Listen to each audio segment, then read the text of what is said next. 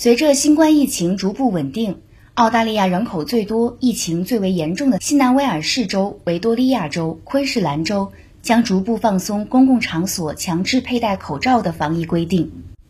在新南威尔士州，从二十五号开始，政府仅要求十二岁以上居民在机场、医院、公共交通、超过一千人的室内活动等场合强制佩戴口罩。在维多利亚州，类似的规定从二十六号凌晨开始生效。在昆士兰州，政府也打算从三月四号起放宽在室内场所强制佩戴口罩的要求。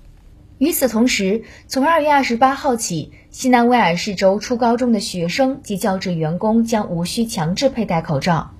对小学和托幼所教职员工的要求也将从三月七号开始放宽。学校也将允许更多访客，比如家长进入学校，同时恢复一些校乐团排练、野营等集体活动。尽管州政府表示放松学校的强制口罩要求，是因为学生和家长都渴望参与正常的学校活动，而且新冠病毒在学校的传播率也较低，但是不少病毒学家和传染病学专家还是对此感到担忧。认为目前澳大利亚的新冠疫情形势依然严峻，低龄儿童的疫苗接种率还不是太高，不宜过早放松疫情管控措施。昆士兰科技大学空气质量与健康国际实验室主任利迪亚·莫拉夫斯卡说：“许多限制措施在被取消时并没有考虑到后果，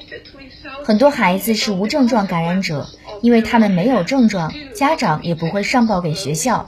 因此，我们并不知道学生的感染程度究竟怎么样，这可能比我们想象的要糟糕。这是否会成为一个问题？那些孩子将在多大程度上受到影响？我们不知道。像这样不考虑后果就完全放松防疫措施，是会让一部分人的生活变得轻松起来，但也会有人因此而死亡。新华社记者郝亚玲，报道员胡金晨、刘诗月悉尼报道。